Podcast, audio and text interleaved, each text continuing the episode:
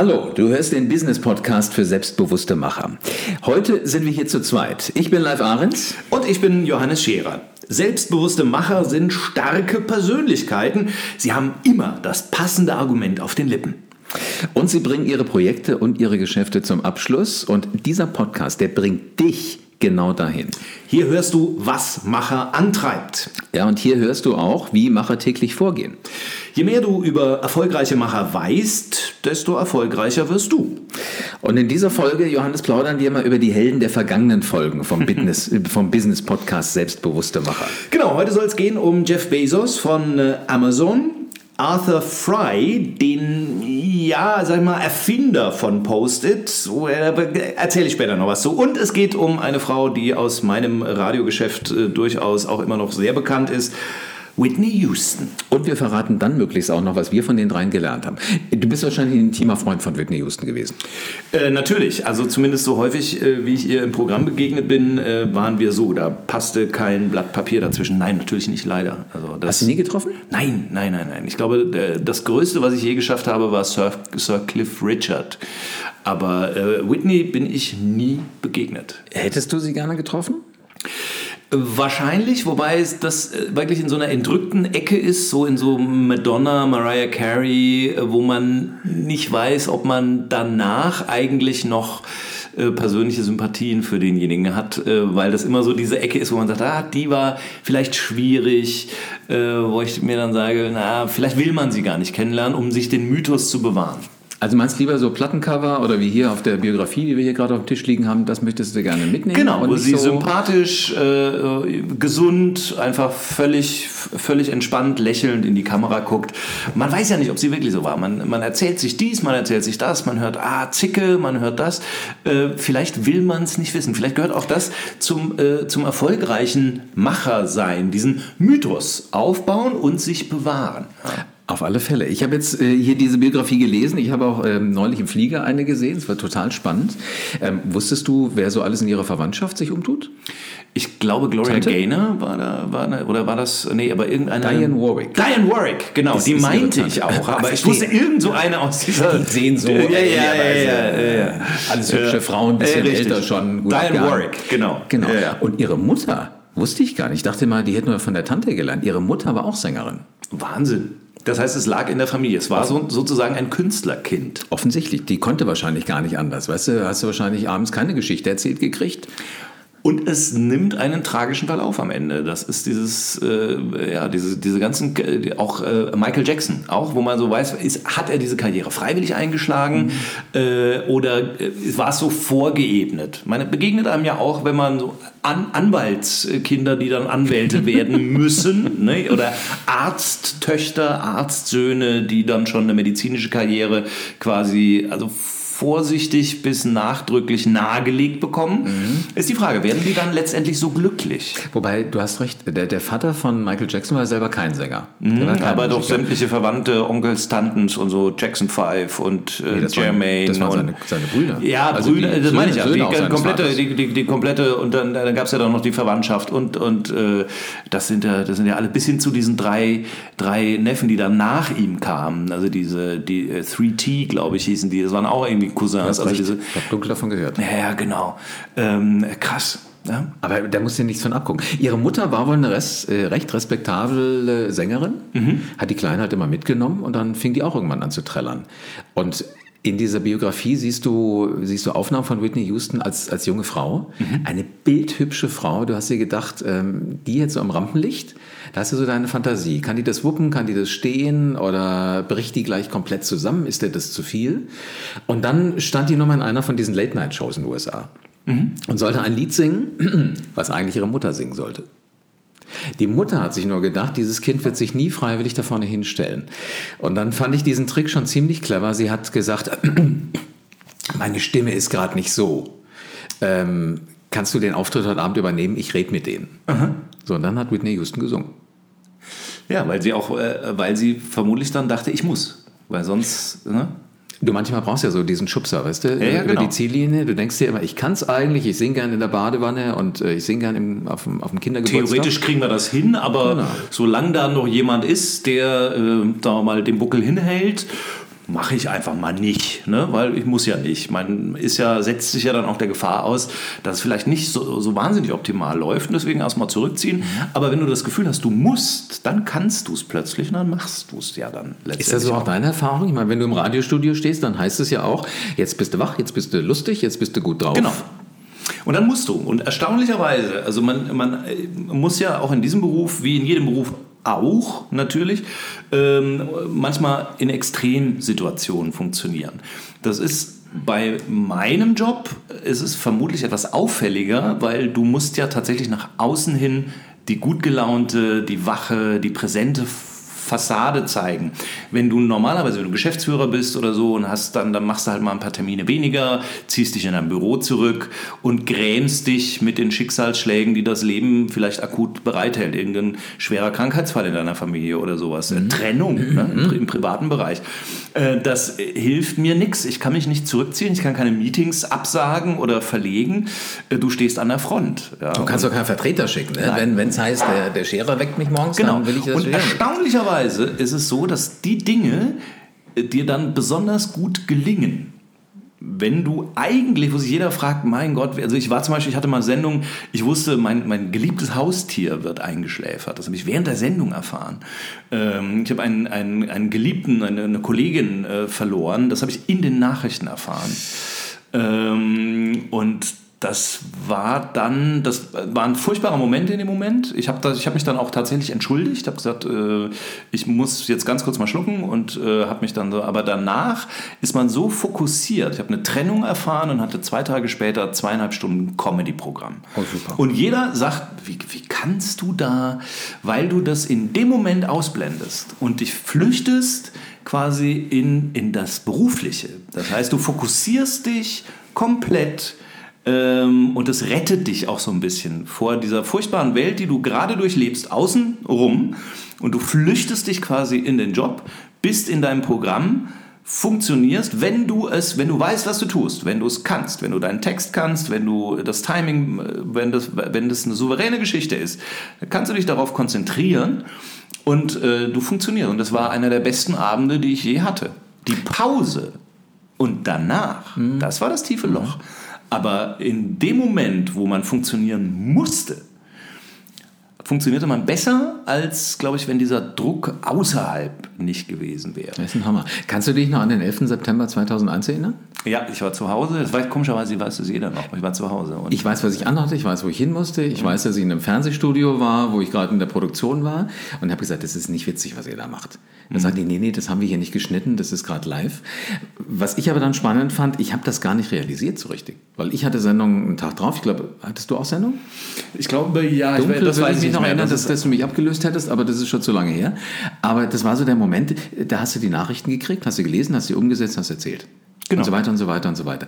Drei Tage später stand ich hier in Wiesbaden auf dem Markt, auf dem Wochenmarkt. Hab eigentlich was ganz Banales bestellen wollen. Obst. Und ich habe diesen Typen angeheult, also wirklich geheult, weißt du, wo das Wasser mhm. so aus allen Augen rauskommt, weil ich in dem Moment erst gehackt habe, was ist. Also du funktionierst, das kann der Mensch ja, scheinbar. Ich glaube, das konnte sie übrigens auch.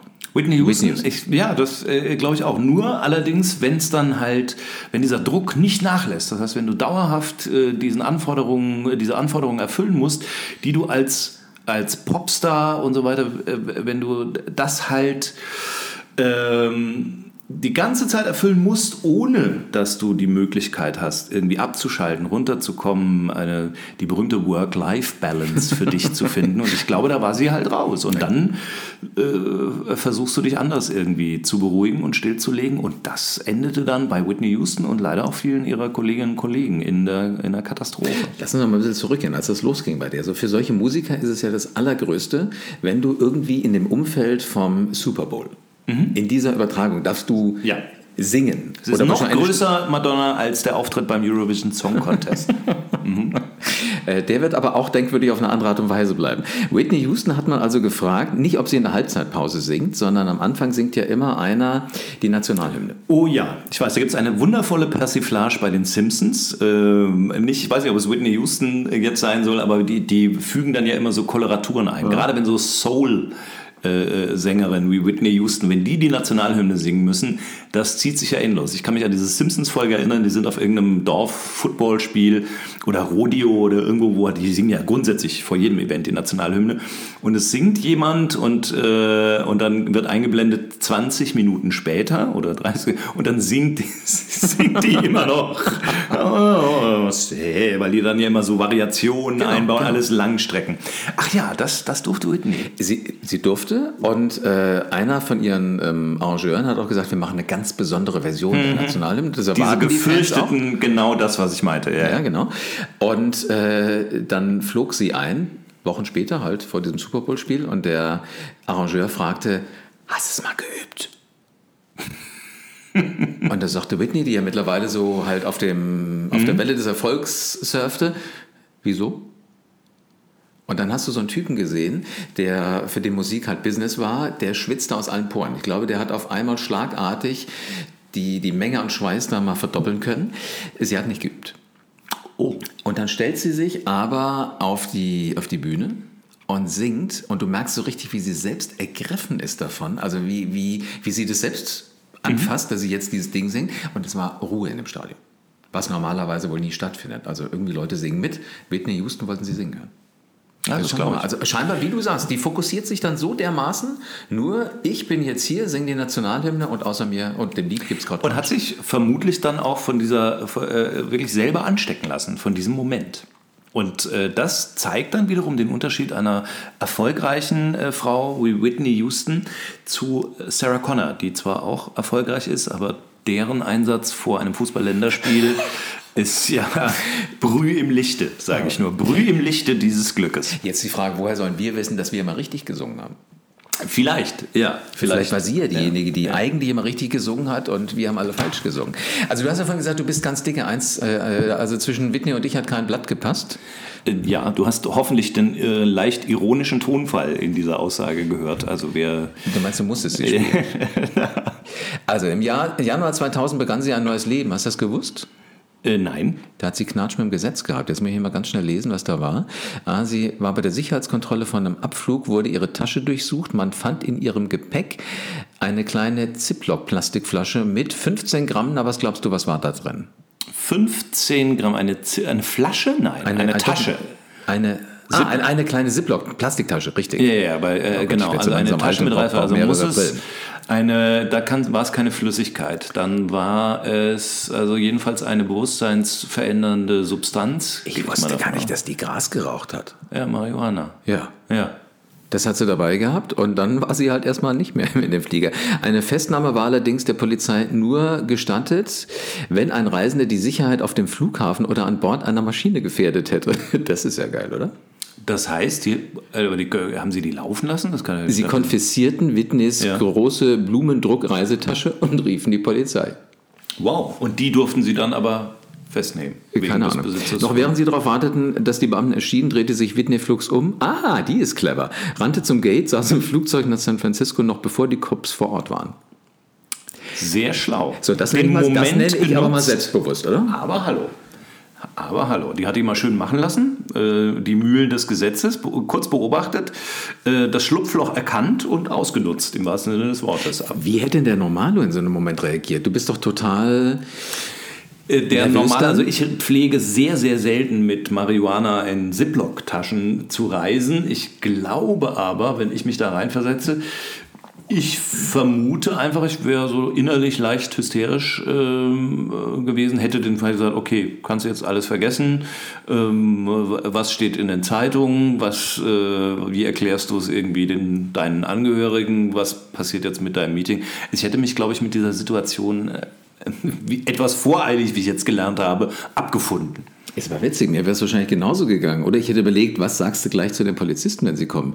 Aber die Beine in die Hand zu nehmen und einfach in diesen Flieger ja, reinzurennen, das, das finde ich schon mal. Hat eine gewisse Chutzpe. Cool. Ja, ich habe heute übrigens auch eine sehr nette Anekdote äh, gehört von Niki Lauda, der uns ja leider verlassen hat äh, mit 70 Äh, und der Niki Lauda war ja auch einer, Gabor Steingart hat geschrieben, äh, wenn ihm das Leben Steine in den Weg gelegt hat, hat Niki Lauda daraus kein Haus gebaut, sondern einen Palast. Mhm. Und äh, von ihm ist die, die tolle Anekdote überliefert, dass er 2013, glaube ich, während der Dreharbeiten zu einem Kinofilm, also ein paar Jahre her, äh, am Nürburgring sollte er interviewt werden fürs amerikanische Fernsehen, genau an der Stelle, wo sein furchtbarer Unfall war, einige Jahrzehnte davor. Okay, wo er da aus dem brennenden Richtig, Auto wo, Genau, also da ist er ja dem Tod ja eigentlich schon, also dass er 70 55 wurde. 50 Sekunden wurde der gegrillt. Boah. Und äh, Niki Lauda hat selbst diese Geschichte erzählt, deswegen ist es auch verbürgt, dass sie wahr ist, hat sich äh, am Buffet oder sich ein Kipferl, äh, so ein Vanillekipferl mitgehen lassen, hat das äh, am, an dem Ort, wo das Interview stattfand, im Gras versteckt, unauffällig. Und hat die Reporterin dann in der ersten Frage irgendwie schon unterbrochen. Ich sagte, äh, Moment einmal, hat sich gebückt, hat dieses Kipferl aufgehoben und sagte, ach, guck mal, mein Ohr. Und hat und hat dann wirklich diesen Moment genossen, äh, wo, der, wo der Reporterin dann wohl alles aus dem Gesicht gefallen ist. Also die muss wirklich nachhaltig verstört gewesen sein und fand das irgendwie äh, irre komisch. Ein Schmäh hat er gehabt, der Niki. Äh, äh, na komm, lustig war der immer drauf. Äh, toll. Also für, für viele war es ja, ich kenne ihn ja kaum noch aus den aktiven Zeiten oder gar nicht mehr. Er war da drei oder vier, als er diesen furchtbaren Unfall hatte. Für mich war es immer ein Luftfahrtunternehmer, der früher halt mal Autorennen gefahren mhm. ist. Äh, und auch da ein, ein Stehaufmännchen. Wie viele Projekte mit Lauda in der Luft hat er gestartet? Ich glaube, insgesamt waren es drei. Ne? Also die, die ursprüngliche Lauda Air und dann äh, ist er nochmal wiedergekommen und jetzt dann Lauda Motion und so. Das war schon, äh, hatte ich auch nie. Weißt du, so ein Typ alleine wie der, der es ja auch nicht hinnimmt, wenn das Schicksal ihm irgendwas ja. in den Weg wirft. Ja. Und wenn es, was hat er gehabt? Neue Lunge hat er gehabt? Mhm. Neue Niere, meine ich? Also der hat ja wirklich gelitten unter dem Unfall, aber trotzdem denkst du dir nicht, dann pflegt mich mal schön, mhm. liebe Familie, sondern du, du machst immer noch was draus. Ich glaube, das ist aber auch ein ganz großer Unterschied, wenn wir jetzt mal Whitney und ihn vergleichen würden. Mhm. Whitney hat so ihre ganze Familie mit in diesen Reichtum reingezogen und hat dann gesagt, ihr könnt alle davon leben. So, dann hast du aber niemanden mehr um dich rum, der dir mal sagt, ich glaube, das ist jetzt nicht der hellste Moment in deiner Karriere gewesen. Mhm. mhm. Weil sie auch alle von dir abhängig ja, äh, waren und von, de von deiner Gunst auch abhängig waren. Das ist vielleicht tatsächlich nicht so klug. Ja. Und er hat ja immer Unternehmen aufgebaut, wo von der Familie keiner drin war. Mhm. Also er hat immer gesagt, ich muss mit Leuten zusammenarbeiten, die von allem mehr Ahnung haben als ich. Wobei wusstest du, dass der selbst fliegen konnte? Der, der ist tatsächlich natürlich für diese Riesendinge. Ja, ja, ja, der, der ist auch ganz oft, weil du musst ja dann auch, äh, du musst ja dann auch deine Stunden irgendwie nachweisen und er hat ganz oft äh, äh, Niki oder äh, davor Lauda eher Maschinen tatsächlich selber dann auch geflogen. Jetzt stell dir mal vor, du sitzt in dem Flieger drin ja. und dann kommt die Ansage vom Piloten und du denkst dir, die Stimme ja, habe ich gestern in der ist Welcome to, ja, wir bringen Sie jetzt nach Bangkok, Suvarnabhumi, und dann, ja, ab die Post. Das war mir leider auch nie vergönnt, aber... Na, wer weiß, es wäre schneller da gewesen. Mhm. Wenn der mal ordentlich aufs, aufs Gas geht. Das war eine ganz ordentliche Rundenzeit jetzt. in der Warteschleife. Ja, genau. Du meinst, mit dem fließt im Kreis, das wäre ja, natürlich auch blöd ja. gewesen. Aber war auch ein spannender Mensch. Ja, in der Tat. Ja. Den mal getroffen? Niki Lauda habe ich von, von Ferne mal gesehen, irgendwo auf dem Hockenheimring, aber auch nie an Bord gewechselt. Nein. Hättest du dich getraut? Ja, klar. Ich glaube schon. Also das ist, das ist so ein, äh, so ein Typ, so ein äh, Angreif, wirklich so ein Angreif, Manager zum Anfassen, mhm. äh, so wie dann auch Rainer Kallmund. Ne? Das sind so die, wo man äh, das Gefühl hat, äh, man kennt den so gut aus äh, der Zeitung und aus dem Fernsehen, dass man so irgendwie mit auf Du und Du ist, also Augen so auf Augenhöhe. Genau das zum Beispiel was Whitney Houston, um auf sie zurückgekommen ist, also bei mir jetzt nicht ausgelöst hat. Whitney Houston hatte immer so diesen Touch des Unnahbaren, die Diva. Bei so Niki Lauda hätte ich gesagt, ach, da sagen wir schon mal Grüß Gott. Ja. Also es sind einfach nette Leute, glaube ich. Ne? Genau. Die stehen da und die, die, können vor dir in der Schlange stehen. Mhm. Du nimmst es wahrscheinlich gar nicht wahr, weil sie sich halt auch anstellen. Ja. Er war übrigens neulich witzig. Ich habe den, äh, war hier am Flughafen und äh, da denke ich mir irgendwie das Profil, das Gesicht kommt mir bekannt vor. Merkst, weißt du, wie das dann ist, wenn es so mhm. bei dir anfängt zu rattern? Ich so, wo habe ich das Gesicht das letzte Mal gesehen? Da fiel mir auf, wir hatten ja ähm, Wahlen hier vor nicht allzu langer Zeit. Das war einer von den Kandidaten äh, von der CDU hier in Wiesbaden. Da dachte ich, Moment, der ist aber immer noch irgendwas. Und dann kam es mir, der ist ähm, Kultusminister. Okay. Alexander Lorz. Lorz, genau. Ja. ja. So, und dann drehte er mir das Gesicht zu, dann habe ich das Wahlplakat komplett erkannt.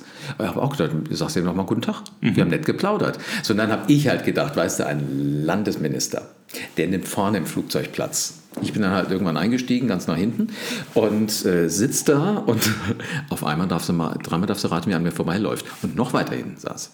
Herr Lorz. Herr Lorz, da habe ich gesagt, Sie an. Respekt. Also da wird kein Steuergeld verschwendet. Ich weiß nicht genau. Ist aber auch, äh, ist aber inzwischen auch äh, verbreitet. Dass die alle glaube, Ja, ja. Ich glaube, ähm, äh, Sebastian Kurz, der Bundeskanzler von Österreich, im Moment ja aus anderen Gründen in den Schlagzeilen, ganz besoffene Geschichte ähm, der äh, gilt auch, ist auch so jemand, der, äh, der gerne auch mal Echo fliegt.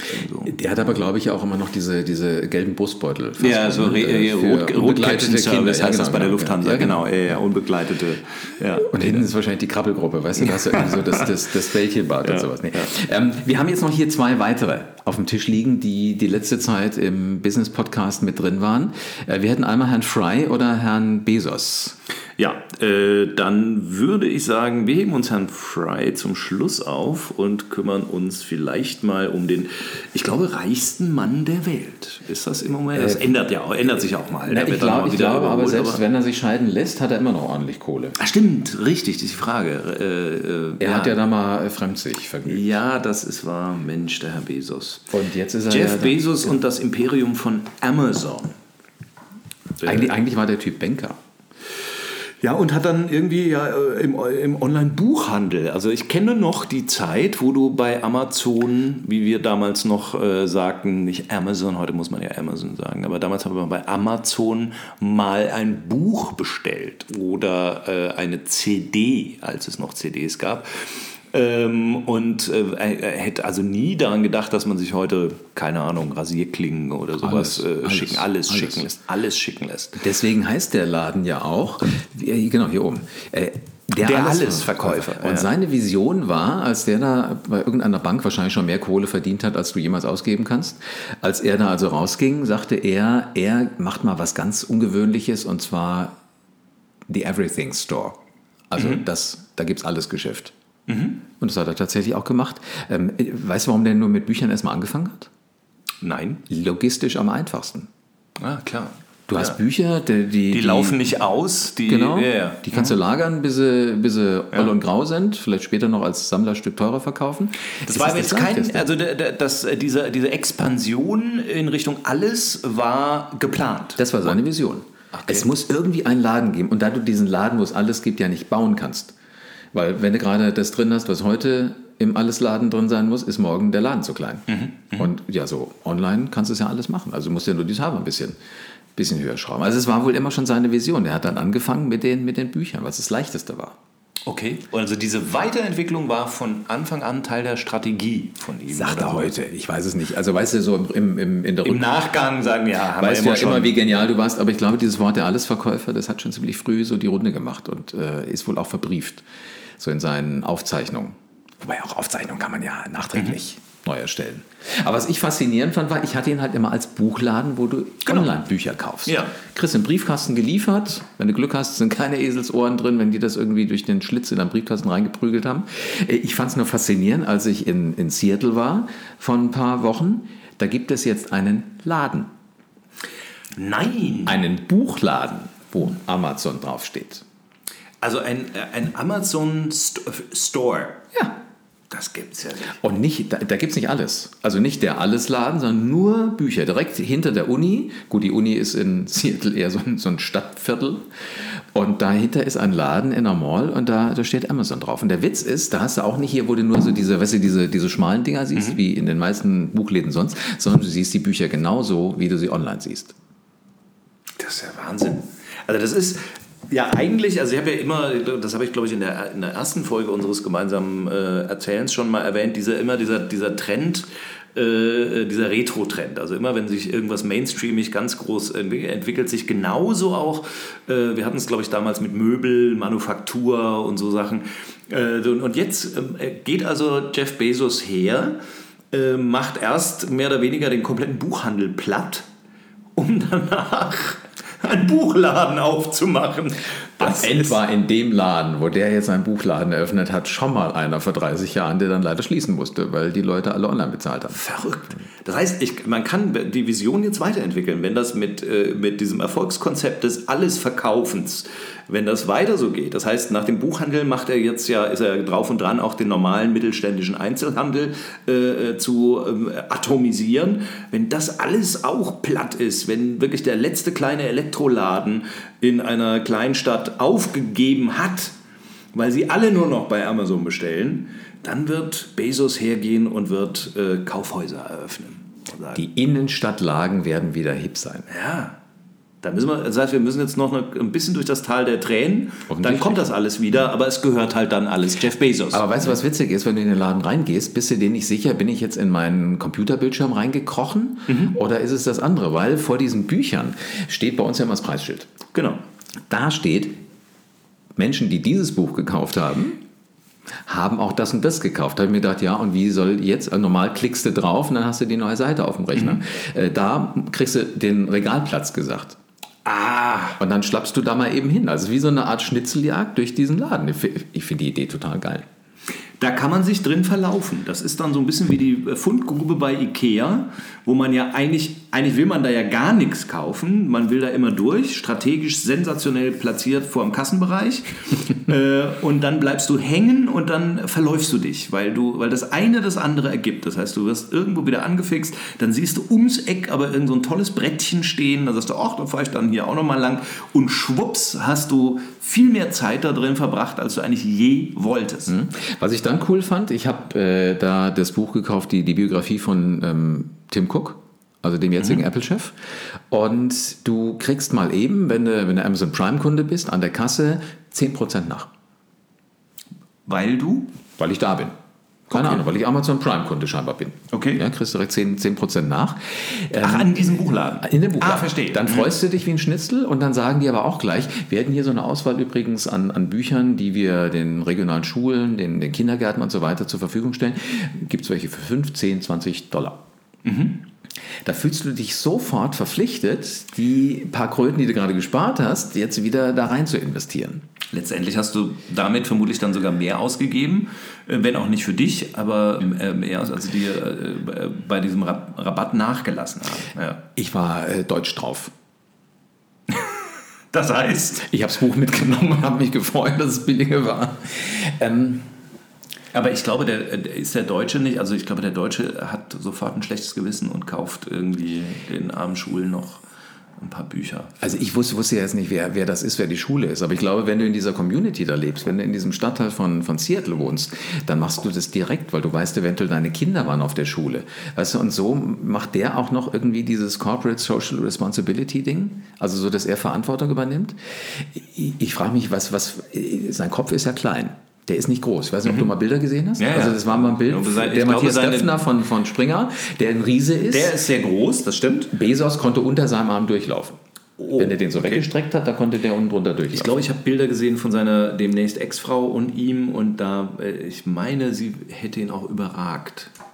Gut, die wird High Heels angehabt haben. Die gibt es so, im Everything Store ja auch. Das kann, kann also, vielleicht kannst ja. du dann irgendwann nochmal nach, nach etwas flacheren Schuhen gucken. Aber das fand ich faszinierend dass der Typ jetzt wieder irgendwie andersrum geht und tatsächlich das, was er erst in die Online-Welt gebracht hat, jetzt auf einmal wieder ganz, ganz stinknormal Zum Angreifen Zum Anschaffen. Ja. ja, ja. Das, äh, äh, glaubst du aber, das ist, äh, das ist so, eine, also so ein, ein kleiner exotischer Zoo oder ist das tatsächlich auch so eine Geschäftsidee, wo er sagt, naja, wenn das in Seattle super läuft, machen wir das woanders auch? Glaube ich bestimmt. Wobei er hat schon mal so einen, so einen Laden der gehabt, das war ein Supermarkt, ein ganz normaler, wo du, wenn du rein, also sie hatten keine Kassen. Wenn du reingegangen bist, du brauchst jetzt die App auf deinem Handy mhm. und dann hast du aus dem Regal einen Joghurt rausgenommen. Schwupps war auf deiner Rechnung. Mhm. Hast du bezahlt über die App? Hast Wie diese Minibars in den Hotels, wo die kleinen Fläschchen so mit dem Kontakt äh, unten an der Minibar, wenn du das nur anhebst, hast, mhm. hast du es. Mach das dreimal, hast du ja. dreimal getrunken, oder was? Ja, genau. Okay. Nee, keine Ahnung, wie das ging, aber du hast es aus dem Regal genommen, es war auf deiner Rechnung.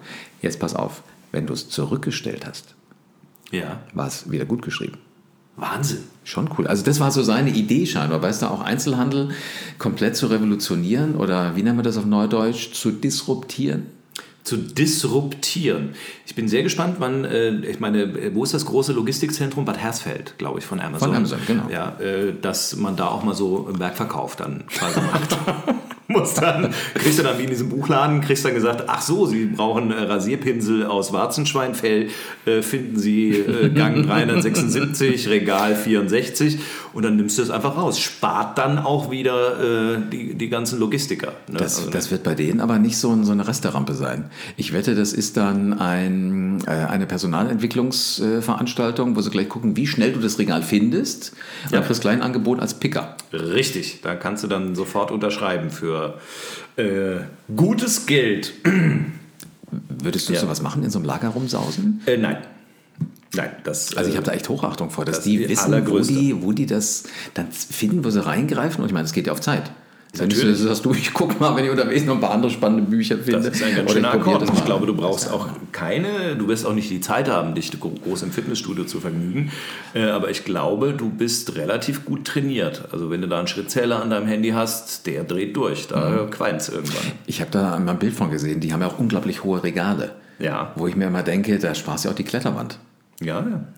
Also Wobei die wahrscheinlich dann so, so äh, Art, so, so uh, Hub Stapler, so Hub-Einrichtungen haben, die dir das dann wahrscheinlich dann runter. Das ist was für die Weicheier. genau. Weil sie richtig coolen Picker wahrscheinlich bei Amazon und wie sie alle heißen, die, die haben dann irgendwie, was die, die klettern da hoch. Kostet zwar ein bisschen mehr Zeit, aber irgendwie machen sie es. Aber der, der Typ ist wirklich, also ich glaube, spannend. Der wird noch einiges machen. Will der nicht auch irgendwo ins All? Äh, soweit ich weiß, ja, ist das auch einer dieser, dieser Weltall. Ich glaube, der will alles. Der, ihm gehört doch schon das, äh, ich glaube, die, die New York Times, mhm. Washington Post oder so. Irgendeine also, Zeitung also die, eine der renommierten Blätter, ähm, wo man dann auch schon ein bisschen Angst kriegt. Ne? Vor, äh, jetzt ist es Jeff Bezos. Das, er gilt jetzt, jetzt nicht so als der große Ausleger des Rechtspopulismus. Ähm, ja, aber es, im Gegenteil. Ja, eben, er ist genau. doch der, der, der Trump immer stellt. Eben, deswegen sage ich, insofern äh, ist es nicht ganz so schlimm, aber grundsätzlich, dass jemand hergeht und sagt, es gibt ja auch einen Murdoch, das ist, mhm. äh, sagen wir mal, das sehr konservative Gegenbeispiel. Ist Fox News? Genau, das ist Fox News und äh, äh, äh, The Sun und was weiß ich. Also der, der hat ja auch durchaus einige äh, Blätter im Portfolio wo du sagst, die können natürlich schon ähm, meinungsbildend sein. Ne? Ob das, äh, das so gut ist, weiß ich nicht. Ne? Man hat ja jetzt äh, gesehen in gewissen Videos aus Ibiza, dass, äh, dass da schon gewünscht ist, dass man bestimmte Blätter kontrolliert. Und wenn es nur über die Nichten von russischen Oligarchen ist, äh, die dann die Kronenzeitung kauft und dann wird aber genauer geschaut, wen man befördert mhm. und wen man gehen lässt und so. Vielleicht hat er deshalb noch keinen Kiosk. Möglicherweise. Jeff Bezos, Medien macht aus. Unglaublich, ja? Also wie, wie so ein Typ dich beeinflusst. Du hast gerade gesagt, man kriegt schon manchmal Angst. Was machst du denn, wenn du um den rumkommen willst? Hast du schon mal darüber nachgedacht, mal Amazon nicht, oder ich habe es mal gemacht, ich habe mal einen Buchgutschein gekriegt für einen Buchladen bei uns um die Ecke. Ja. Und dann, äh, weil ich aber zu faul war, immer da direkt erst hinzugehen und da in den Regalen rumzustöbern, habe ich mir gedacht, bist du clever, guckst du bei Amazon und gehst dann dahin und sagst denen, was du haben willst. Ja. Da habe ich mir gedacht, weißt du, so, da höhle ich ja mal ja. das System ganz clever aus. Aber ich glaube, das, das Viele machen es ja dann, äh, zum Beispiel in Reisebüros machen es leider viele umgekehrt, habe ich mir sagen lassen. Reisebüros leiden darunter, dass viele Kunden kommen, sich beraten lassen im Augen, Vier-Augen-Gespräch mit schönen Katalogeblättern und äh, Erfahrungen und Tipps. Dir sitzt jemand gegenüber mit Expertise, äh, der dafür natürlich äh, ja, Arbeitszeit äh, sagen wir mal, in Anspruch mhm. nimmt und äh, dann sagen die, ja, vielen Dank, wir denken mal drüber nach, gehen nach Hause und buchen den ganzen Quatsch dann im Internet. Weil es billiger ist, oder? Natürlich, weil okay. sie dann, keine Ahnung, 10, 15 Euro sparen, die halt normalerweise, das wäre der Lohn halt von der äh, Tourismuskauffrau oder Kaufmann im Reisebüro und das wird dann halt umgangen und deswegen äh, finden, äh, die finden das natürlich nicht gut. Das war jetzt natürlich, das fand ich natürlich, so wie du es gemacht hast, ist natürlich umgekehrt schöner. Im Internet erstmal gucken, ein bisschen Probe lesen und dann zum Buchhändler um die Ecke gehen und sagen genau das. Und es ist ja jetzt nicht so, dass die da komplett äh, äh damit überfordert wären. Wenn sie es nicht da haben, bestellen sie dir das innerhalb von 24 Stunden in den Buchladen. Du musst ja dann musst halt nochmal hin, musst abholen. Das hast du bei Amazon nicht, aber da musst du vielleicht zur Packstation, wenn sie dich zu Hause nicht antreffen. Und dich trifft ja grundsätzlich nie einer von diesen Paketzustellern zu Hause, da muss ja eh zur Packstation. Also äh, warum nicht? Könnte man Herrn Bezos ein Schnippchen schlagen. Wenn es alle machen, ist er wahrscheinlich, wird es zur Eröffnung eines zweiten Buchladens nicht mehr reichen. Aber warum nicht? Gut, gut, auch mal so ein bisschen geblättert, dann zum Buchhandel gehen und das finde ich eine schöne, clevere Idee von dir. Das Witzige finde ich auch, ich, ich lese gerne so Whisky-Krimis. Mhm. Und die sind, das ist kein Riesenmarkt.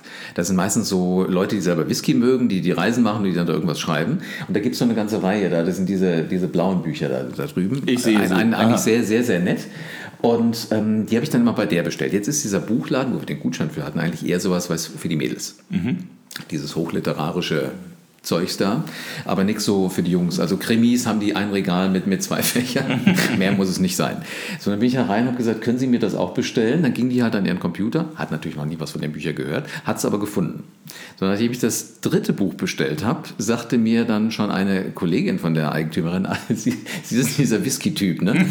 genau, da, es ist aber witzig. Das sagt Amazon nie zu dir, weißt du? Ah, du bist ja jetzt der Whisky-Typ. Kommt da so ein, so ein neues Fensterchen Ja, auf. Also letztendlich, aber dieser, der. Algorithmus ist aber genauso programmiert letztendlich. Das weißt du, du bist quasi einem menschlichen Algorithmus. Äh, Das heißt, die hat dich gesehen und wusste, ähm, ähm, äh, du interessierst dich hierfür und weil du dich hierfür interessierst, gefällt dir auch, Doppelpunkt, Whisky-Krimi das, Whisky-Krimi das, hast du Whisky-Krimi das. Das ist im Endeffekt nichts anderes, als was Amazon ja automatisch anhand deiner Bestellung, die gucken dann äh, sehr zielsicher nach und empfehlen dir dann irgendwie genau den ähnlichen Quatsch, nur in fünf anderen Varianten. Stimmt, das machen diejenigen im Laden ja auch, weil sie ja drunter schreiben. Genau. Wer das gekauft hat, hat sich auch dafür interessiert und dann latscht du durch, die, durch das halbe Geschäft. Übrigens, Dinge, die ich nie wieder bei Jeff Bezos äh, kaufe, ist tatsächlich ähm, Alkoholika. Nein, Alkoholika. nein, Rasierklingen ist super. Äh, Alkoholika, zum Beispiel, ich habe einen, einen tollen Brandy und wenn der dann aber in Einzelteilen äh, bei dir ankommt und äh, das ist mir tatsächlich mal passiert, seitdem, äh, weil dann musst du es wieder zurück und reklamieren und bla bla bla und das ist dann so äh, aufwendig und so lästig, dass ich dachte, komm, vergiss es, dann geh, geh lieber zum schönen Spirituosenhändler deines Vertrauens, lass ihn dir da bestellen. Was für ungewöhnliche Brandys trinkst du? Das war so, ich glaube gar nicht, dass er so ungewöhnlich war, aber es war irgendein, der mir mal empfohlen hatte. Und da dachte ich, ach, bevor du dich jetzt in drei, vier Läden durch, man ist dann halt auch so bequem. Drei, vier Läden durchfragst und dann bestellen und so, dann guckst du mal bei Amazon, hatten den da, gab sogar noch ein schönes Probiergläschen im Set dazu. Dachte ich, mit auf. Speck fängt man den Scherer? Ja, äh, da bestellst du direkt mal und dann, also das Glas ist heil geblieben. Das habe ich auch nicht zurückgeschickt, aber die Flasche war putt. Und das ist äh, Gab's dann, natürlich gab's doof. dann eine neue? Ja, ja, ich habe das ich hab natürlich hast? reklamiert, aber der ganze Driss, den du dann damit hast und dann wieder zurückschicken oder äh, beziehungsweise die Scherbe habe ich natürlich nicht zurückgeschickt, aber dann bestellst du dir irgendwie Klamotten oder so und dann äh, musst du aber, dann passt's nicht oder es fällt anders aus und dann schickst es wieder zurück und dann musst du wieder Retourensendung und irgendwo zukleben und wegbringen. Äh, da f- äh, frage ich mich, woher äh, Amazon diesen Erfolg hat. Bücher waren einfacher, da hast du völlig recht. Mhm. Bücher zu verschicken ist easy, aber sobald es dann in die Klamotte und trotzdem funktioniert. Gibt es irgendwas, was du dir von dem Typen abgucken kannst? Also wo du sagst, das finde ich faszinierend an dem, das würde ich ja fast mal versuchen, in mein Leben zu kopieren? Die Vision zu haben, finde ich spannend. Also allein diese, diese Vision zu entwickeln und auch umzusetzen, äh, das ist was, was mich natürlich fasziniert. Also dass äh, ähm, man sich überlegt, und sagt, ich möchte gerne einen Laden anbieten, der alles hat.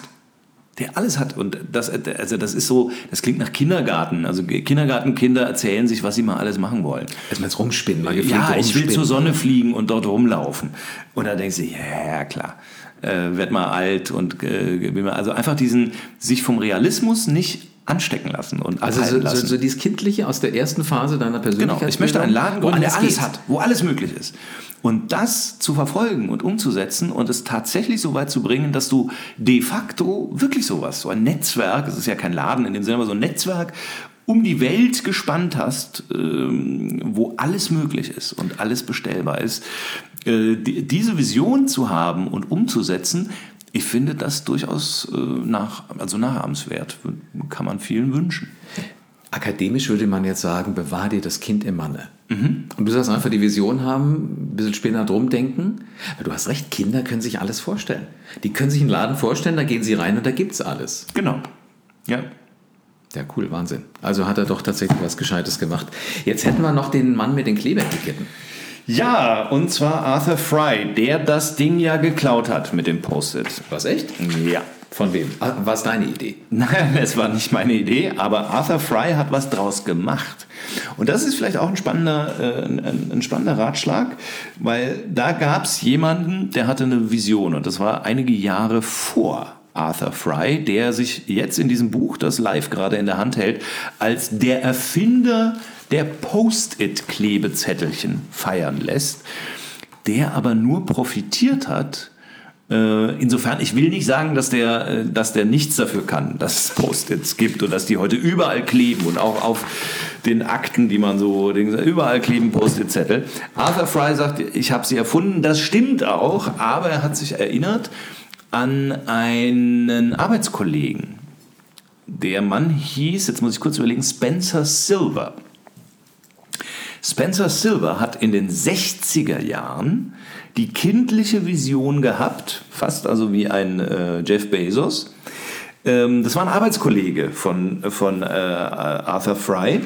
Und er hatte die Vision, er wollte einen Klebstoff erfinden, der super haftet. Ein Klebstoff, also eigentlich das Gegenteil von Post-it. Das, äh, das, äh, Post-it-Zettel kriegt man ja super leicht wieder ab. So. Äh, der Herr Silver wollte einen Klebstoff erfinden, der gar nicht mehr abgeht. Also den super, super, super Kleber. Hat dann hin und her experimentiert und alles, was er zu Wege brachte, war irgend so eine doofe Masse, die leider immer wieder abging. Und äh, dann hat er diese Idee verworfen und hat sie aber immerhin so weit weiterentwickelt, dass er eine Pinnwand auf den Markt brachte. Eine Pinnwand, wo man Zettel draufkleben konnte und diese Zettel gingen halt wie leicht wieder, also, also eine Pinnwand ohne Nadeln, sondern diese Pinnwand war beschichtet mit seinem nicht funktionierenden Superkleber und dann konntest du dann halt irgendwelche Zettel, Achtung, äh, heute die Tochter vom Ballettunterricht eine halbe Stunde früher abholen, konntest du an diese Pinnwand kleben und dann konnte man den Zettel ganz leicht wieder abnehmen. Das war äh, das, was er aus seinem Superkleber gemacht hat. Hat sich furchtbar schlecht verkauft. Vermutlich, weil die Tochter dann immer mit den Haaren an dieser Pinnwand hängen blieb oder Oh so. Gott, das ist ein Drama. Ja, ja, jedenfalls hat er das dann irgendwie eingestampft und das Ding geriet in Vergessenheit. Bis besagter Arthur Fry, der war im Kirchenchor. Und irgendwie Jahre später äh, sein Gesangbuch im Kirchenchor und da flogen ihm immer die Lesezeichen raus. Und er durfte nichts ankreuzen, wann sein Einsatz ist. Vermutlich. Genau. Und äh, da hat er sich besonnen die, an diesem scheiß nicht funktionierenden Superkleber von seinem Ex-Arbeitskollegen und sagte, ich nehme diesen, dieses Superklebezeug, was nicht gescheit klebt, klebe, äh, mach das hinten auf mein Lesezeichen fürs Kirchenchorgesangbuch und dann haften die. Und dadurch ist Post-it. Und jetzt geht die Geschichte weiter. Jetzt kommen unsere beiden Geschichten wahrscheinlich zusammen. Ihr, weil sie sind alle ähnlich, wenn du, wenn du mal guckst, aber dann doch in Nuancen ein bisschen anders. Ich kannte das mit der Pinnwand noch nicht. Und dann hat er, kennst du noch diese alten viereckigen Notizblöcke, wo so ohne Ende Papier aufeinander waren. An einer Seite war da so, Ja. ein, so ein harter Gummi irgendwie, konntest du abreißen. Genau. So für gewöhnlich hast du in der Zeit so einen Zettel abgerissen, hast eine Notiz drauf gemacht. Wenn du jetzt nicht die Pinnwand von Spencer Silver hattest, dann musstest du einen Tesastreifen oder sowas nehmen, dran kleben Genau. und konntest es an Bildschirm Oder so eine Pinnwandnadel. Ja. oder einen Magneten Ja. oder was. Ja. So, er hat halt den Kleber hin drauf geschmiert, hat es an seinen Computerbildschirm Mhm. geklebt. Und die Kollegen haben sich gewundert und gesagt, hast du magische Finger? Wieso bleibt das jetzt da hängen? Bei mir fällt es immer runter. Dann hat er gesagt, das ist dieser Kleber, der nicht klebt. Sondern haben die Mhm. drei äh, solche Blöcke produziert, diesen einen rechteckigen großen, den rechteckigen kleinen und viereckigen, haben den in sämtliche Städte zu allen Kunden geschickt. Und Mhm. jetzt müssen wir endlich mal was draus machen aus dieser Idee, die nie ging. Und dann haben sie gesagt, wenn das was wird, dann werden alle die Kunden da was draufschreiben, werden das auf ihre Korrespondenz draufkleben, eintüten und damit ist es eine riesengroße Werbung. ja, super. Und ich glaube, dann konnten sie so schnell gar nicht Fabriken bauen, wo Kleber, der super klebt oder gar nicht, hergestellt wird. Ist der absolute Schlager. Wieso kennst du eine Geschichte? Hast du den Podcast gehört? Weil, nee, kann nicht sein, weil du hast eine andere Geschichte erzählt. Ja. Woher kennst du die Geschichte von Post-it? Weil ich mich auf diesen Podcast vorbereitet Oh. habe live. ja, also tatsächlich. Äh, die, die Geschichte, ich glaube 3M war. Genau, das ist genau. so, eine, so eine amerikanische, eigentlich eine Minenfirma. Äh, MMM, keine Ahnung, Minnesota oder Mining, Mining, was weiß ich. mhm. Also jedenfalls eine, eine Firma mit drei Ms. Und da waren das Arbeitskollegen. Ja, die war doch immer riesengroß, die war doch. Ja, ja, aber die, die so, kannten so sich. und deswegen, äh, ich glaube, 3M war dann auch die Firma, die diese Post-its äh, entwickelt hat. Also eigentlich Büroartikel. Mhm. Jetzt könnte man sagen, auf der einen Seite schlauer Kerl. Mobst einem anderen die Idee und da muss schon länger suchen. Sie hat sie weiterentwickelt. Er hat sie weiter, er hat sie erinnert und hat halt dann was draus gemacht. Und auch und äh, äh, wenn du mich dann gleich wieder fragst, was kann man von dem Mann lernen? Das. Das heißt also. Nimm äh, was her, was eigentlich gar nicht geht, was, ja, was also Rohrkrepierer eigentlich war, wenn man so Rohrkrepierer und guck, was gibt es für alternative Möglichkeiten, äh, diese Idee, dieses Projekt vielleicht noch zu einem Erfolg auf einer ganz anderen äh, Ebene zu machen. Ähnlich wie Viagra war gedacht ja als Medikament für Bluthochdruck. Ja, genau. Ne? Ja, ja, für, also war für Blutdruckpatienten gedacht. Und dann hat man eben diesen Nebeneffekt festgestellt und äh, hat es dann in diese Richtung vermarktet. Und das ist äh, ein sensationeller Erfolg geworden. Wie cool muss das sein? Also du denkst dir, du machst ein Medikament für Blutdruckpatienten ja. oder du machst einen Kleber, der richtig gut klebt, dann kommt nichts dabei raus. Das Gegenteil. Also eigentlich später ja. Und dann kann man natürlich hergehen und kann sagen, ja, wir haben es versucht, gescheitert, Deckel drauf, irgendwie sonst. Aber dieses, äh, und wenn das ja, und selbst wenn es Jahre später durch den Zufall, diese, diese Ding, und könnte man da nicht vielleicht diese Nummer, die eigentlich ja genau äh, schief lief, könnte man daraus, also diesen Misserfolg, nicht vielleicht einen Erfolg. Also machen. liebe selbstbewusste Macher da draußen, wenn ihr jetzt gerade irgendwo diesen Podcast hört, beim Joggen oder beim Autofahren, am Bahnhof, egal wo, und ihr sucht gerade ein neues Projekt, heißt das, äh, Johannes empfiehlt, geh halt mal in den Keller ja. von einer Firma und guck die alten Pläne durch. Ja, und zwar äh, genau, also man heftet ja dann immer gerne Dinge dann auch ab in Ordner oder löscht das dann komplett, weil man sagt, naja, da will ich jetzt, also ich brauche Speicherplatte, äh, Speicherplatz auf der Festplatte weg mit dem alten Ding. Nee, archiviert auch eure Misserfolge irgendwo. Ihr müsst sie jetzt nicht immer, weil das, äh, glaube ich, blockiert auch, ähm, aber archiviert sie irgendwo. Äh, auch die Dinge, die gescheitert sind im, im, im, Leben. Das sind so die Sachen, die findest du ja meistens wieder, wenn du aus einer Wohnung ausziehst. genau. Also irgendwas, was Richtig. du so weit weglegst, Richtig. du kannst dich nicht Im trennen. Keller. Das sind die Dinge, die im Keller sind, vom Umzug davor noch, wo, da waren die noch in der Wohnung, dann kommen sie beim nächsten Umzug, kommen die irgendwo in den Keller und dann irgendwie, dann werden sie weggeworfen, weil man dann den Keller braucht für den Krempel aus der aktuellen aktuellen Wohnung, der dann darunter kommt, der ja erst dann beim übernächsten Umzug, wenn man viel umzieht, äh, weggeworfen So, und jetzt hoffe ich als Kollege, dass äh, ich Arthur Fry, den, den äh, Silver, äh, kenne, der oder der mit mir gearbeitet hat, der irgendwas umgezogen hat, in den Keller gestellt hat und ja. ich finster. Genau. Ich würde gerne auch nochmal der Geschichte auf den Grund gehen, ob der äh, arme Herr Silver äh, da, äh, ob, ob, der das versilbern konnte, auch wenn es sein Kollege zu Geld gemacht hat, oder ob das auch so eine Geschichte ist, wie man sie leider auch oft liest, dass das eigentliche Mastermind dahinter dann völlig leer ausgegangen ist und jemand anders so, hatte. Ne? Naja, es sind ja immer so diese Sachen, es gibt da so Vorschlagswesen. Ja. Und ich glaube, je größer der, der Lohn ist, habe ich auch schon mal so gehört, so eine Geschichte, da kam ein Mitarbeiter zu seinem Chef, sagt, wie werden, wenn wir das und das und das machen? Sagt er, so ein Quatsch braucht kein Mensch. Mhm. Aber geben Sie mal die Unterlagen. Ich gucke es mir nochmal an. Dann ist das wohl so mehr oder weniger im Sande verlaufen. Ein Jahr später hat ein Mitarbeiter dieser Firma dieses Projekt vorgeschlagen.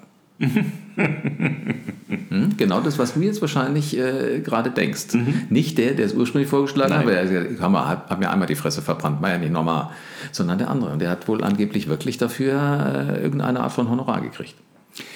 Ja, nun, aber das ist, glaube ich, ganz normaler Bürointri äh, Bürointrigenspiel oder so. Sich was anhören, dann äh, speichern und irgendwann als die eigene Geschichte verkaufen. Mhm. Ne? Das, aber das, das war natürlich, also was, was der Herr Fry gemacht hat mit seinen Post-its, das finde ich war natürlich auf einem ganz anderen. Ich glaube auch nicht, dass er das aus, aus Bosartig, dass er gesagt hat, ah, die, die Geschichte von dem Silver, die hebe ich mir mal auf, bis ich irgendwas damit anfangen kann. Ich glaube einfach nur, es ist aus der Notlage, ja. dachte, ja, da gab es diesen komischen Superkleber, zack, und hat dann letztendlich, ja, Wahnsinn. Dieses ganze Büchelchen, wo ich die, die Version, die ich erst kannte, von der Geschichte raus habe, ist übrigens eine, da sind ganz, ganz viele Geschichten drin, eben von diesen Unternehmen, von denen du denkst, du kennst die Geschichte. Da ist Heinz Ketchup genauso drin wie der Melita-Filter. Auch das war, glaube ich, eine mehr oder weniger Zufallserfindung, aber da kenne ich die Geschichte. Meinst du jetzt den Filter oder das ja, Ketchup? weiß ich nicht. Ja, das, aber ich glaube, äh, über Heinz Ketchup kenne ich ganz wenig, also weiß, weiß ich nichts, aber ich glaube, dieser Melita-Filter, das war auch irgendwie mehr oder weniger ein Zufallsprodukt. Also die, die hinter den Melita-Filtern stecken, sind sehr selbstbewusste Macher und ich wette ganz genauso wie die, die hinter Heinz Ketchup ähm, stecken. Wir können es uns ja mal als Hausaufgabe mitnehmen. Genau. Und Demnächst dann, mehr Das Buch liegen wir jetzt mal weg und dann gucken wir demnächst nochmal, was wir da so äh, irgendwie eventuell so machen. Das war schon wieder fast über eine Dreiviertelstunde, Johannes. Ich finde es total cool. Es macht unglaublich Spaß, mit dir über Business und Geschäftsleute und überhaupt zu reden. Ja, auch gerne mal sich mit Ahnungslosen unterhalten live. Dankeschön für die Einladung. Ja, weißt du, das, das Spannende ist ja eigentlich, dass, dass äh, du kriegst immer irgendwas mit, wie du Persönlichkeit wirst. Also weißt du, du hast eine ganz andere Sichtweise darauf als ich oder, oder wir, wir schwätzen miteinander. Ja. Ich glaube, das sollten viel mehr Leute machen. Das stimmt. Äh, Weil Persönlichkeit entwickeln ist etwas, was äh, schon richtig Spaß machen kann. Wenn man sich mit ausreichend wenig Ernsthaftigkeit den Vorbildern nähert. Das, haben wir ja gemacht. Ja, ja, absolut, das sind wir konsequent, das haben wir erfolgreich gemacht. Ähm, sei doch so gut, wenn du jetzt da draußen an deinem mobilen Endgerät bist, gib dieser Show gerne fünf Sterne. Ich würde das, ich mache das jetzt, glaube ich, auch direkt selber. Und dann erzähl am besten allen davon, die du kennst. Ja, das war's jetzt schon. Ja, aber äh, heut, äh, heute ist nicht aller Tage. Heute ist nicht alle Tage. Wir kommen wieder, keine Frage.